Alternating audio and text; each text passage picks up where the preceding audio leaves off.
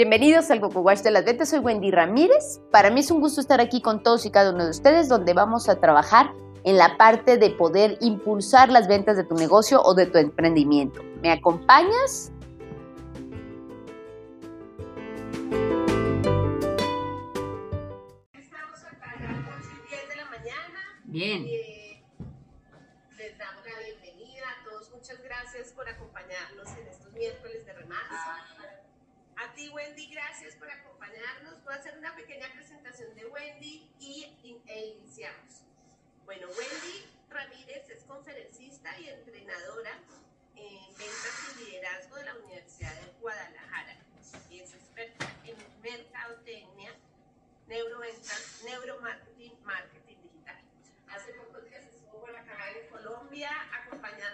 En, desde Paipa, estuvo en experta.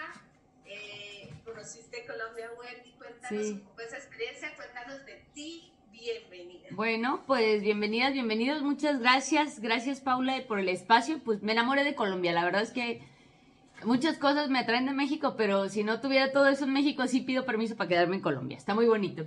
Bienvenidas, bienvenidos a este su, su plática del día de hoy. Creo que ya tengo posibilidades de compartir pantalla, así que vamos a compartir pantalla. Antes de iniciar. Perfecto, muchísimas gracias. Me gustaría que me pongan en el chat si ya están viendo la presentación, si no la están viendo. Platíquenme ahí, escríbanme de qué parte son. Es un placer estar con ustedes. Ahora sí que para platicarles de mí les debo de platicar dos cosas importantes. La primera es que es irrelevante si domino el tema o no, si sé de tema de ventas, si tengo ya, no hagan cuentas, pero si tengo 20 años entrenando equipos de ventas es lo de menos. Lo que verdaderamente importa es que lo que ustedes ven en la pantalla lo pueden empezar a ejecutar cuando están trabajando con los clientes. La segunda cosa importante que deben de saber es mi segunda profesión, porque también soy torero. Y me encantan los toritos, porque luego los toritos acá no nos sirven, ¿sale? De repente dice la persona, no, yo no me quiero morir, no quiero que me, que me andes viniendo a vender eso. Eh, de repente hasta gallinazo nos andan diciendo, ¿no? Entonces las personas necesitamos empezar a trabajar. ¿Cómo poder resolver esos toritos que nos dicen los clientes para empezar a manejar diferente comunicación y poder impulsar nuestras ventas? Muy bien, pues voy a dar lectura. Un placer. Mira, tengo gente de Ecuador, de Venezuela, un beso, de Quilichao, Cauca, de Colombia, de Cali. Perfecto, tan bonito Colombia, un placer. Ahora sí, damas y caballeros, pues sin más ni más vamos a iniciar generando neurotrofinas. Las neurotrofinas te ayudan a pensar más rápido, ser más ágil de mente, tener más retención, más memoria y no hay nada mejor para generarlas que una buena gimnasia cerebral. Así que vamos a mover fre- frenéticamente los deditos. Aunque tenga la pantalla desactivada, mueva frenéticamente los deditos, tres movimientos oscilatorios de los hombros hacia atrás, luego hacia adelante y siguen todas mis instrucciones a la cuenta de tres. Una, dos, tres, uno, dos, tres. Lleven ahora hacia adelante. Uno, dos, tres. Y una respiración profunda. Está el ombligo.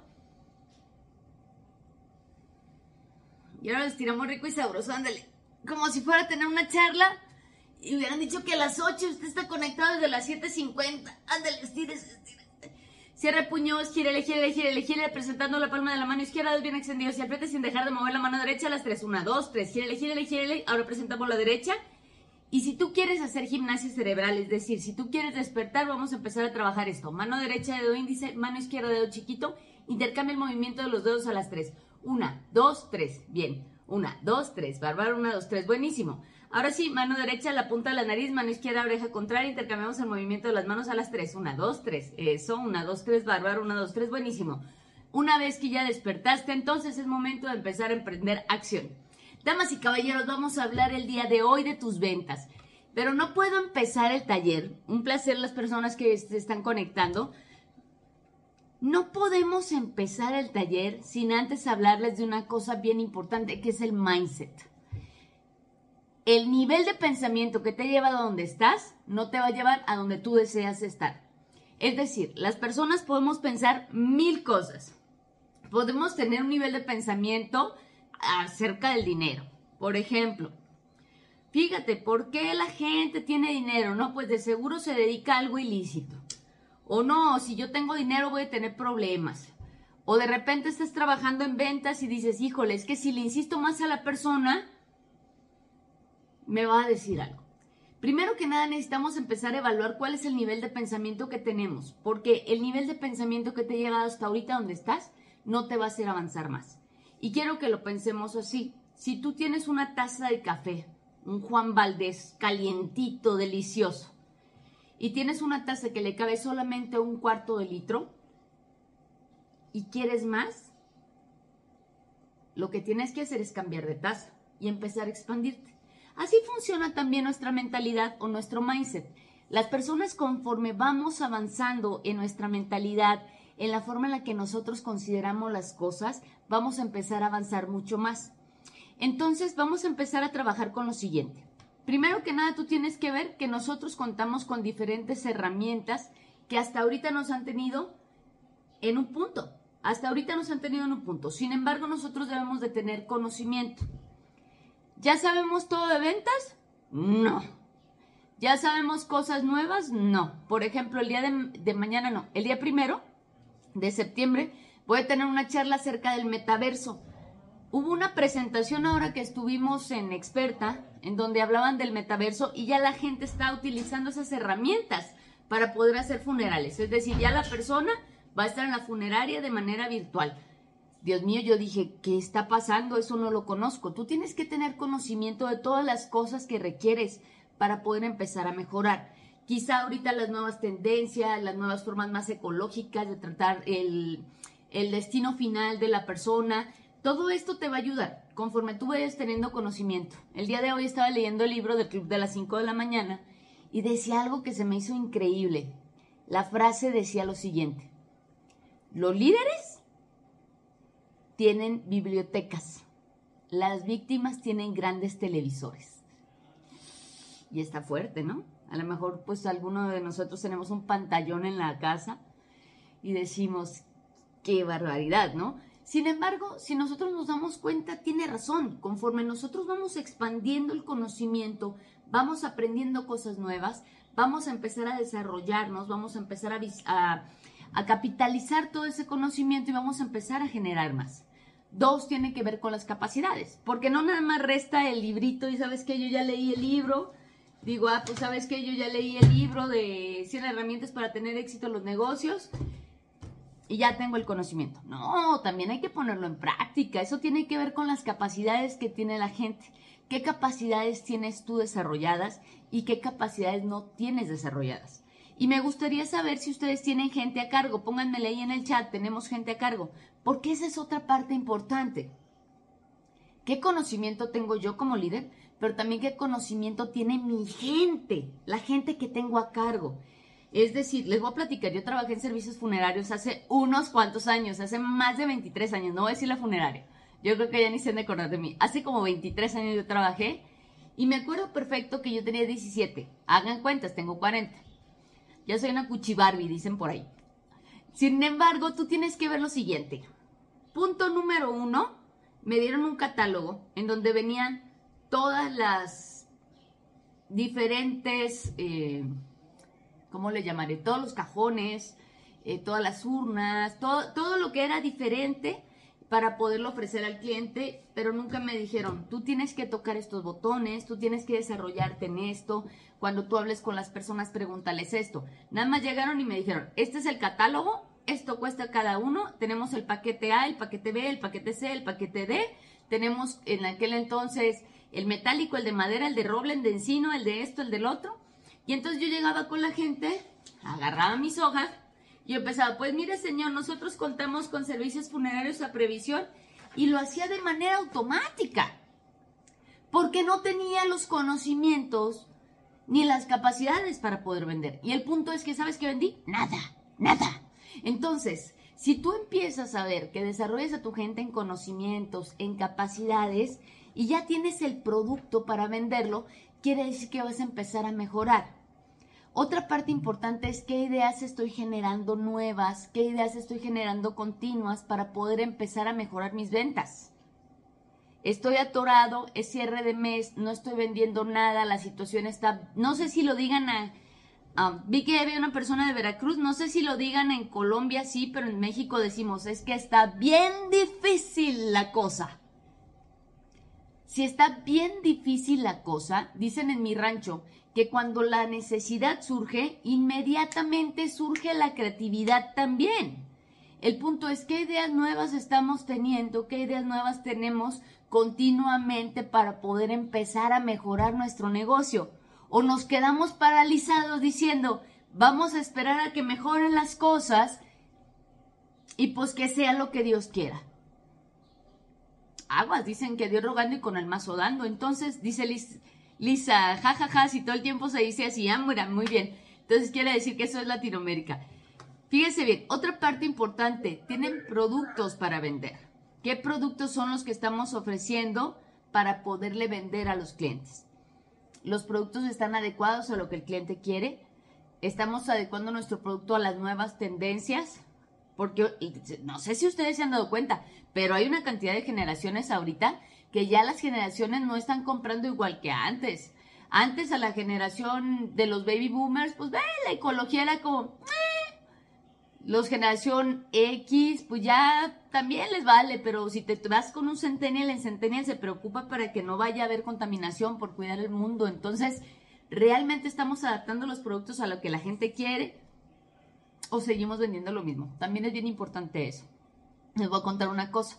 Cuando empezó la pandemia, que creo que ustedes también fue un caos por la cantidad de personas que fallecieron desafortunadamente, creo que fue un evento desafortunado para todos, pero yo estaba acostumbrada a dar los talleres presenciales. Para mí era la presencialidad lo más hermoso que te puedes imaginar y sigue siendo lo más hermoso. La presencialidad para mí siempre va a ser la presencialidad.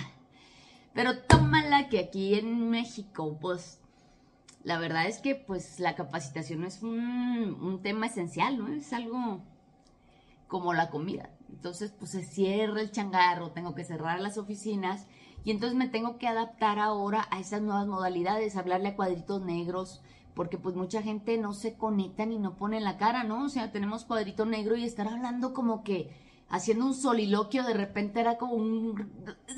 Tengo que adaptar mi producto a la gente. Y adapté mis talleres a la nueva modalidad. Y adapté mis talleres a cómo empezar a generar leads por medio de las redes sociales, porque de repente es un rollo. Pero empiezas a adaptar los productos. También tiene que ver con tus valores. Y eso es bien importante. Tú también tienes tus valores. ¿Cuáles son esos valores que tienes? Porque por lo general nos enseñan de niños a ser las personas más severas con nosotros mismos. Con los demás somos un amor, pero con nosotros mismos somos muy severos. También aplica los valores para ti. ¿Y cuáles son esas creencias que tenemos? Que por cierto, si tú quieres explorar tus creencias, eh, no sé si tengamos tiempo, pero me gustaría que pudiéramos hacer un ejercicio rapidito, rapidito para considerar cómo funciona lo de las creencias acerca del dinero. ¿Les late? Pónganme en el chat, si les late lo hacemos.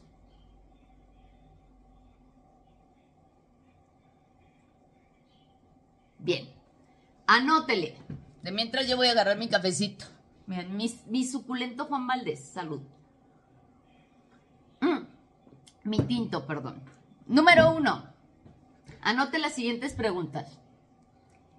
¿Qué decía mamá?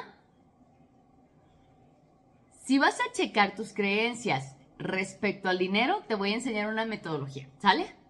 Pregunta número uno. ¿Qué decía mamá acerca del dinero? Pregunta dos. ¿Qué decía papá acerca del dinero? Pregunta tres. ¿Cómo se hablaban mamá y papá acerca del dinero? Y pregunta cuatro. ¿Qué es lo que yo veía de niño acerca del dinero? Vamos a dar un minutito para que ustedes lo puedan responder y después me comparten su respuesta. ¿Le late? Mire, ya puso Miguel, me late, súper.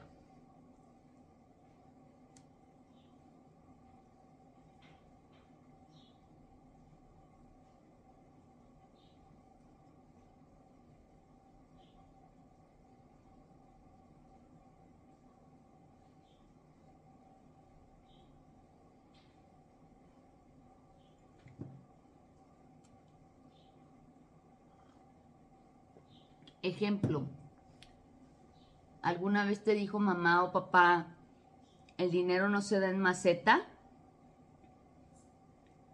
O si la persona tiene dinero es porque es mala. O decían cosas tipo, de seguro se dedica a cosas ilícitas, por eso tiene dinero. Para ganar dinero se debe trabajar bien. ¿Y cuánta gente trabaja de manera tan inteligente que sí gana mucho dinero? Sin embargo, es, ese no se recoge en pala. Ándale, me gusta. El dinero no cae del cielo. Bien, esa me gusta. Mi papá la decía más feo, no la voy a poner aquí por cuestión de respeto a ustedes, pero mi papá decía cosas que yo digo, Jesús del huerto. Bien, ¿qué más? ¿Qué más? ¿Qué es lo que viste de niño del dinero? ¿Alguna vez te dijeron no hay? ¿Alguna vez te dijeron el dinero no alcanza? Ándale, esa es buena, Luisa. Una vez que hayan respondido estas preguntas, me gustaría que consideráramos lo siguiente, que es el dinero daña el corazón, decía mi abuela, solo tengo lo de la comida, para nada más tengo. Ándale, ¿y cuántas veces nomás tenemos lo de la comida? Solo trabajando se consigue el dinero bien, ¿y qué pasó con las inversiones? Digo, ahorita que está de moda las inversiones, pónganse listos nada más donde invierten. Fíjate, qué interesante. Ahora me gustaría que respondieran la siguiente pregunta. Pónganle ahí, damas y caballeros.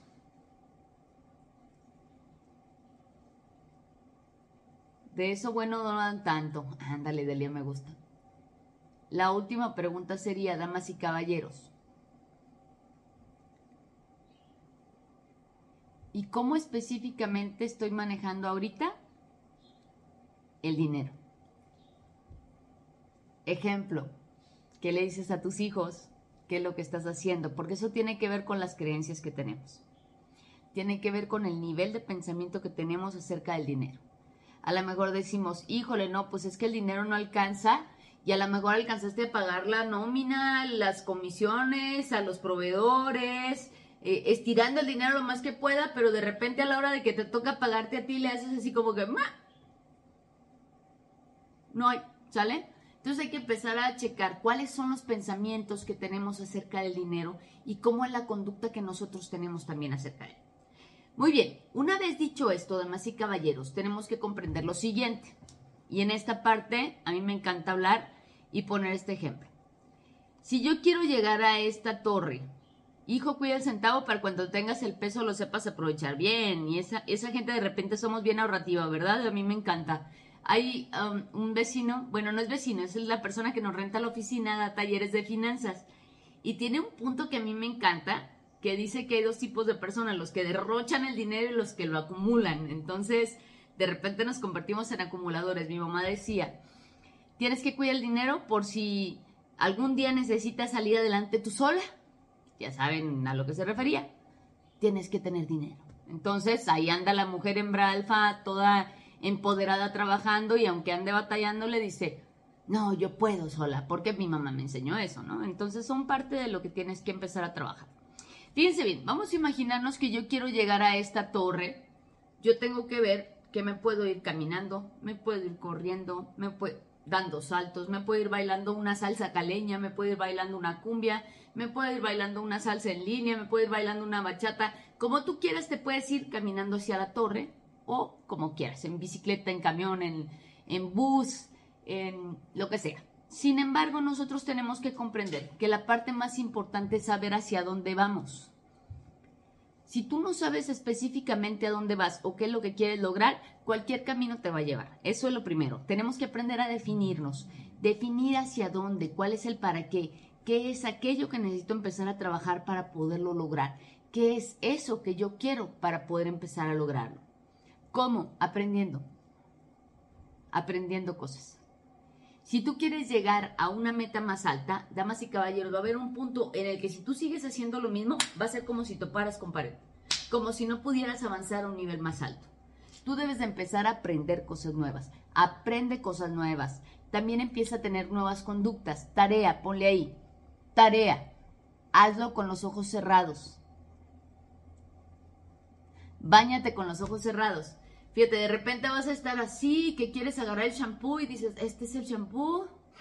Vas a empezar a estimular otros sentidos, vas a empezar a tener nuevas conductas. Maneja por diferentes rutas para ir a la oficina, hasta por tema de seguridad lo hacemos. Empieza a encontrar una nueva conducta que te pueda ayudar para poder empezar a trabajar mejor. Ejemplo, si el vendedor llega y te dice, yo sé que eso no te lo dicen, ¿sale? Yo sé que eso no te lo dicen. Sin embargo, si te dice el vendedor, ay, lo que pasa es que no me contestan el WhatsApp. Y por lo general le dices, ay, pobrecito, mi hijo, sí está bien difícil, a mí también me dejan en visto. Si en vez de eso tú le dices, ok, ¿y qué otros mecanismos tienes para encontrar el prospecto? ¿O qué otros nuevos negocios tienes? El otro va a despertar y también va a empezar a hacer nuevas conductas, pero tú también tienes que empezar a hacer nuevas conductas. Tres, voluntad. Dios mío de mi vida, la cosa más difícil que existe en el mundo.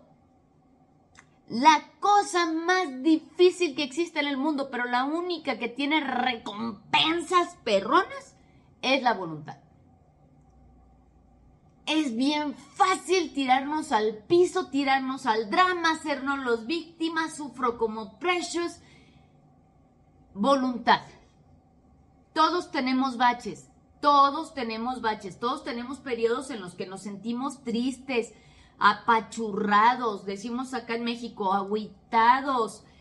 Todo mundo tenemos esos periodos, ¿eh? No crean que estamos exentos, no porque digan, ah, pues yo soy, no, no, todo lo tenemos. Sin embargo, tú tienes que tener voluntad para levantarte. Se vale que te chicopales, se vale que te me apachurres, se vale que te pongas triste. ¿Estás triste? Date unos minutos, date una hora, date el tiempo, pero define, este tiempo voy a estar apachurrado. Y de ahí para arriba, tienes que empezar a tener voluntad. Porque si tú quieres llegar a las ventas que quieres, requieres voluntad. Va a haber gente que te diga que no, va a haber gente que te diga que sí, va a haber de todo, pero requieres voluntad. Hay un video en TikTok que tengo. Lo tengo también en Reels de Facebook y en Instagram. Es una técnica que está chidísima, buenísima. Si la aplican les va a funcionar y van a vender más y van a dejar de sobrevender. La han visto hasta la fecha 660 mil personas. Pero les digo la verdad, de los comentarios que tienen, la mayoría son ofensas. Estúpida, tonta, qué estupidez, eso no funciona.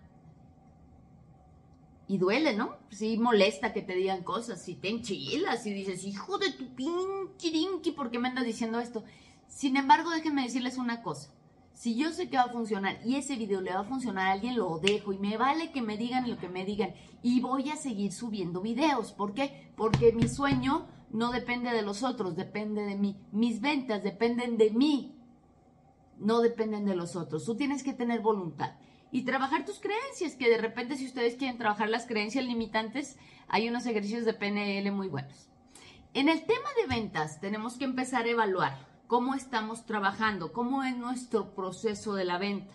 No sé si ustedes manejan la previsión, no sé si ustedes manejan la mutualidad, no sé si ustedes manejan nada más en emergencia, si manejan servicios adicionales, etcétera, etcétera. Pero el tema de las ventas tenemos que comprender que las cosas han cambiado. Ya las ventas no son como antes, ya la situación no es como antes, ya cada vez nosotros vamos evolucionando, así como las personas vamos evolucionando, la venta también va evolucionando. Y a mí me gusta mucho hablar del embudo de ventas, pero no precisamente para que ustedes lo, si lo aplican y lo implementan, les funciona excelente. Sin embargo, voy a empezar a verlo de la siguiente forma. La primera parte es encontrar leads o le llaman también sospechosos o prospectos.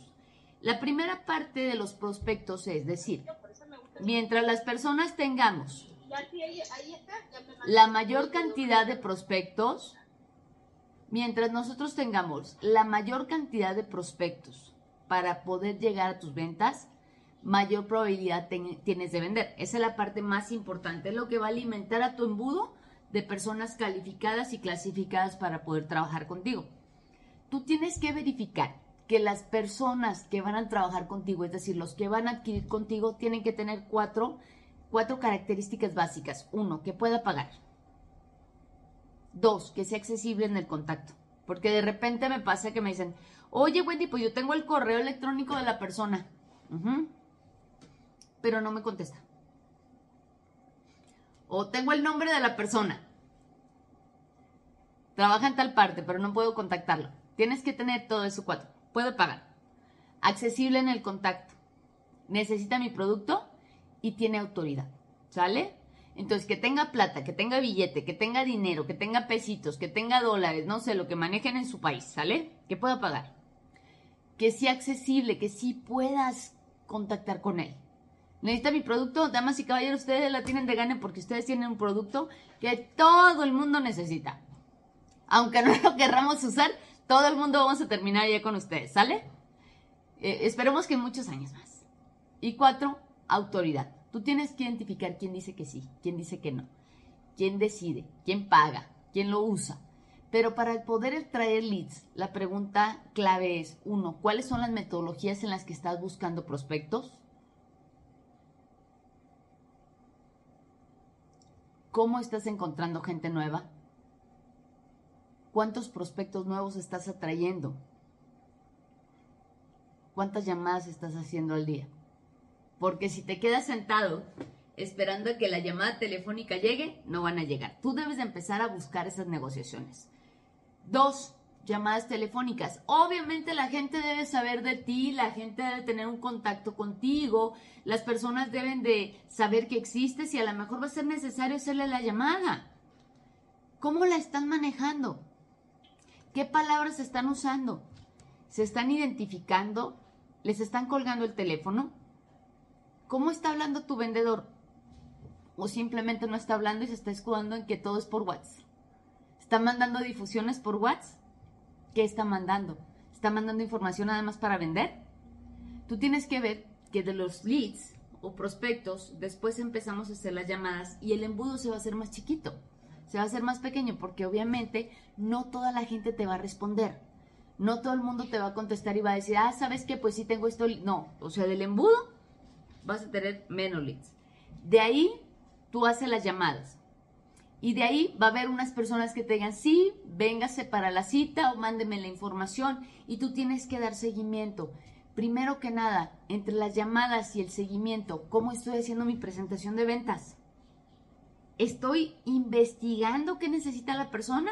¿O simplemente saco el catálogo y le digo, esto es lo que vendo, esto es lo que ofrezco, esto es lo que tengo, y pues tenemos el servicio de cremación, inhumación, eh, tenemos el servicio de también ponerlos en un árbol, tenemos el servicio del lago, tenemos el...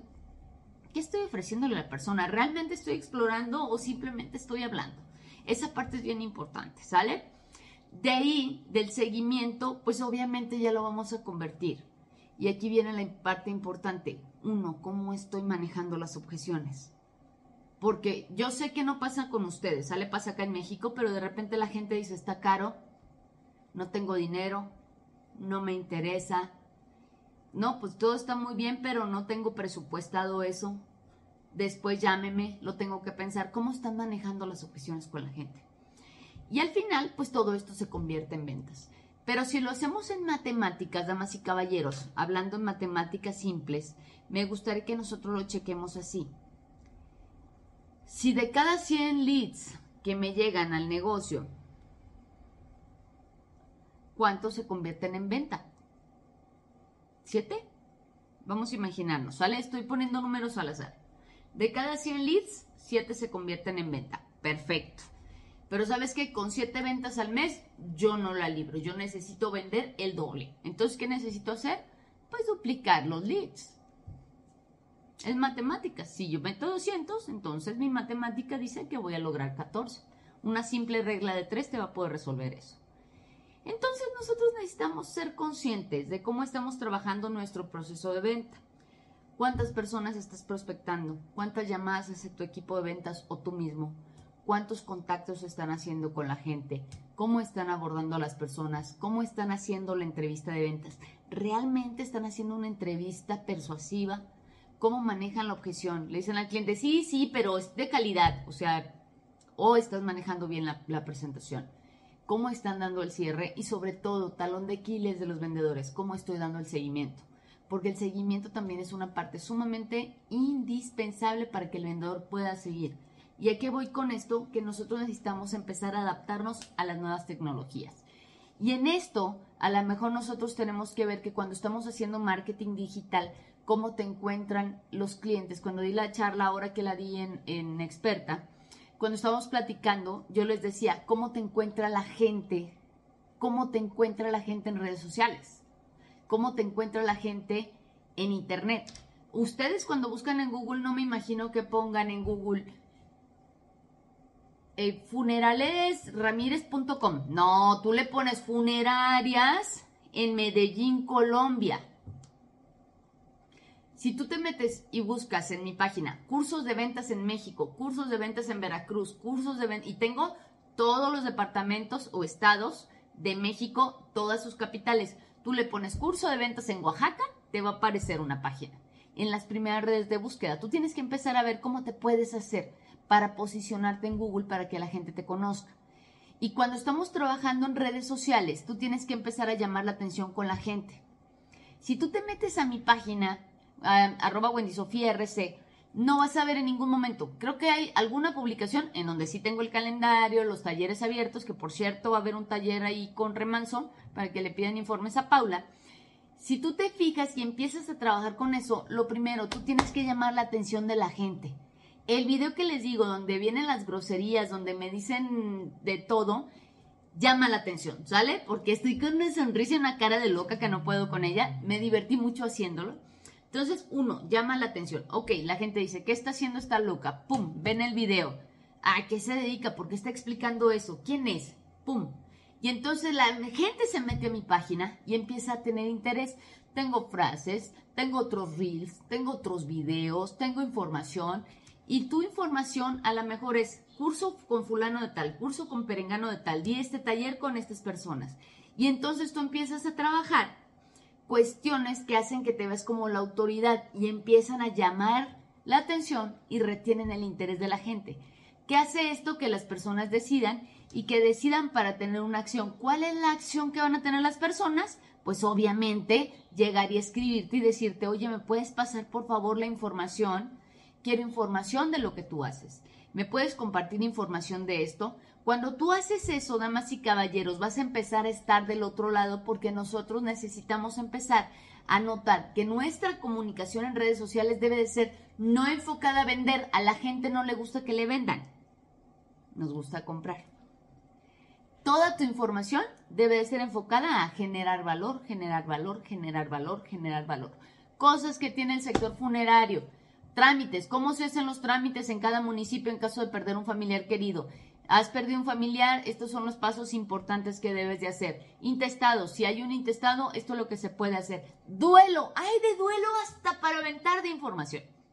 Hagan videos sobre el duelo, cómo compartir con la familia, cómo poder mandar el mensaje sin lastimar a los demás, cómo le puedo avisar a mis parientes que están en Estados Unidos que falleció un familiar, cancelado, cancelado, Kakekiko ¿sale?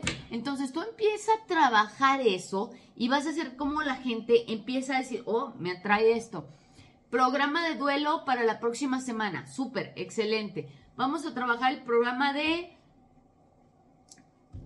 cremación, cómo cuidar la ecología, cómo es el destino final. Y empiezas a notar cómo a la gente le empieza a llamar la atención y empiezan a seguirte. Y esas personas que te empiezan a seguir van a ser leales porque les está llamando la atención lo que estás trabajando. La pregunta aquí es, ¿cómo estás manejando tus redes sociales? ¿Va? ¿Cómo estás atrayendo leads y cómo los estás capitalizando? Porque esa parte es importante. ¿Cómo los estás capitalizando para poder generar con ellos una buena venta? De ahí tienes que aprender, y esto me encanta, damas y caballeros, debes de convertirte en un francotirador. Oigan, y no vayan a decir que porque soy de México, ¿eh?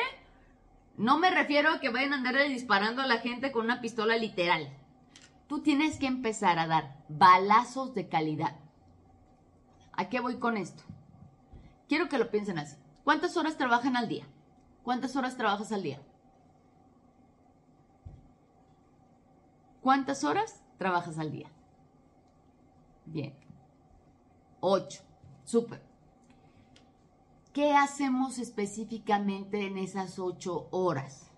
Es decir, me llego a la oficina a las 9. Mira, Ave de Paraíso dice 24-7. Llego a la oficina a las 9 de la mañana, 8 de la mañana, todo depende de su oficina.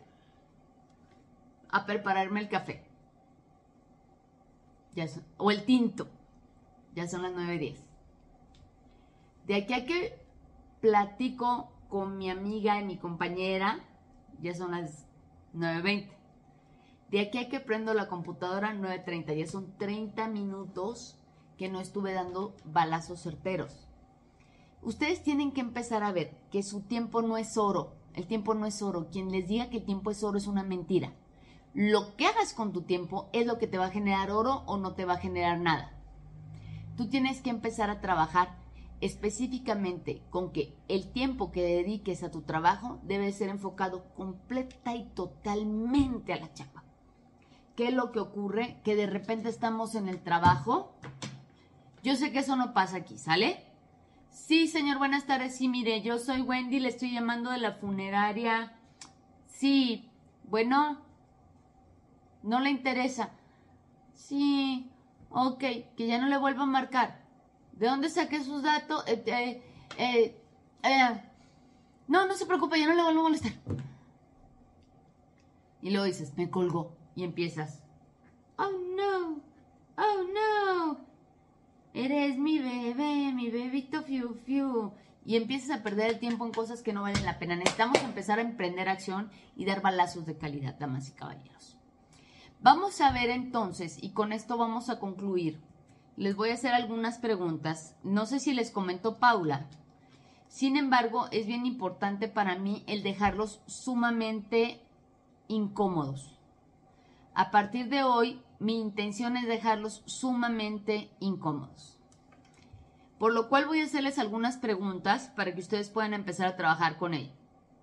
Punto número uno. ¿Cuándo hice una pausa para evaluar mi situación actual? ¿Cuándo hice una pausa para evaluar mi situación actual?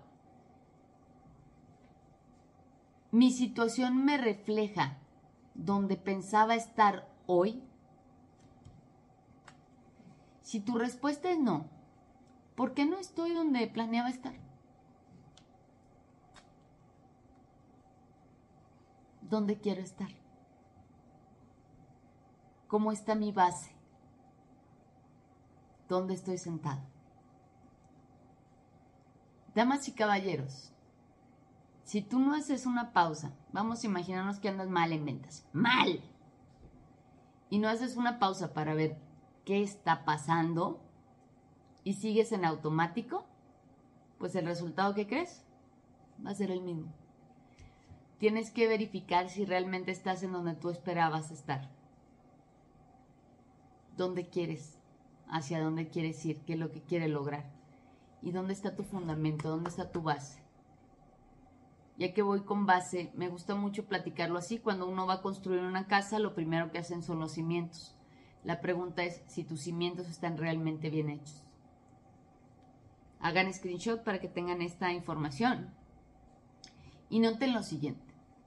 Para poder lograr empezar a vender para poder lograr empezar a tener mejores resultados, es decir, escalonar en tus ventas, llegar a un nivel más alto, empezar a vender mucho más, empezar a generar y notar que tú vas hacia un nivel más alto en tus ventas o en cualquier área de tu vida, tienes que ver, uno, que estés en la empresa correcta.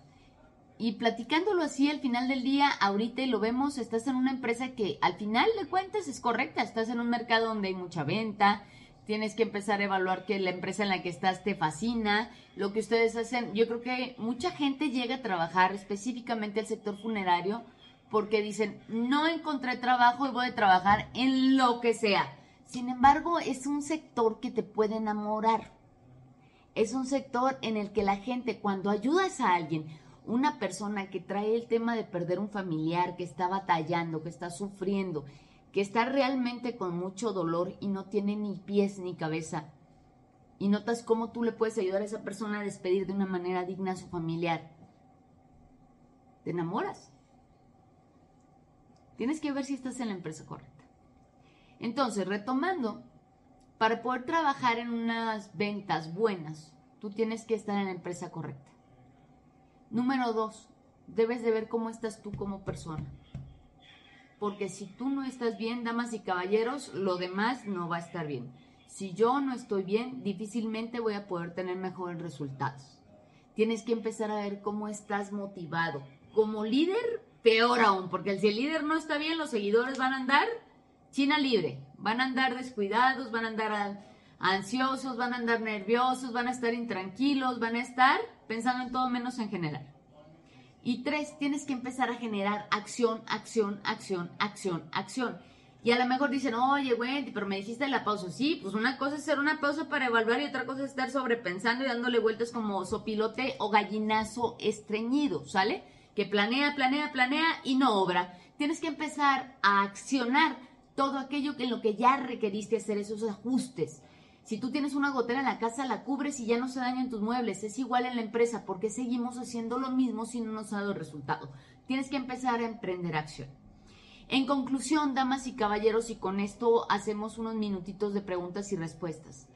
Para poder empezar a impulsar tus ventas y que puedas empezar a darle con todo, como decimos en México, con tubo a tu gente, uno, chécate cómo está tu mindset, chécate cómo está tu mentalidad. Checa cómo está la mentalidad de tu equipo de ventas. Tu equipo está motivado, está desmotivado, tienen sus para qué bien definidos, no tienen sus para qué, están trabajando como una ave sin rumbo o tienen definido cuál es el destino al que quieren llegar. Dos, empieza a trabajar el social selling, empieza a trabajar cómo puedo prospectar, cómo puedo generar valor en redes sociales, cómo puedo empezar a impulsar la información, pero que no sea solo información de te quiero vender, sino también información que dé valor a la gente.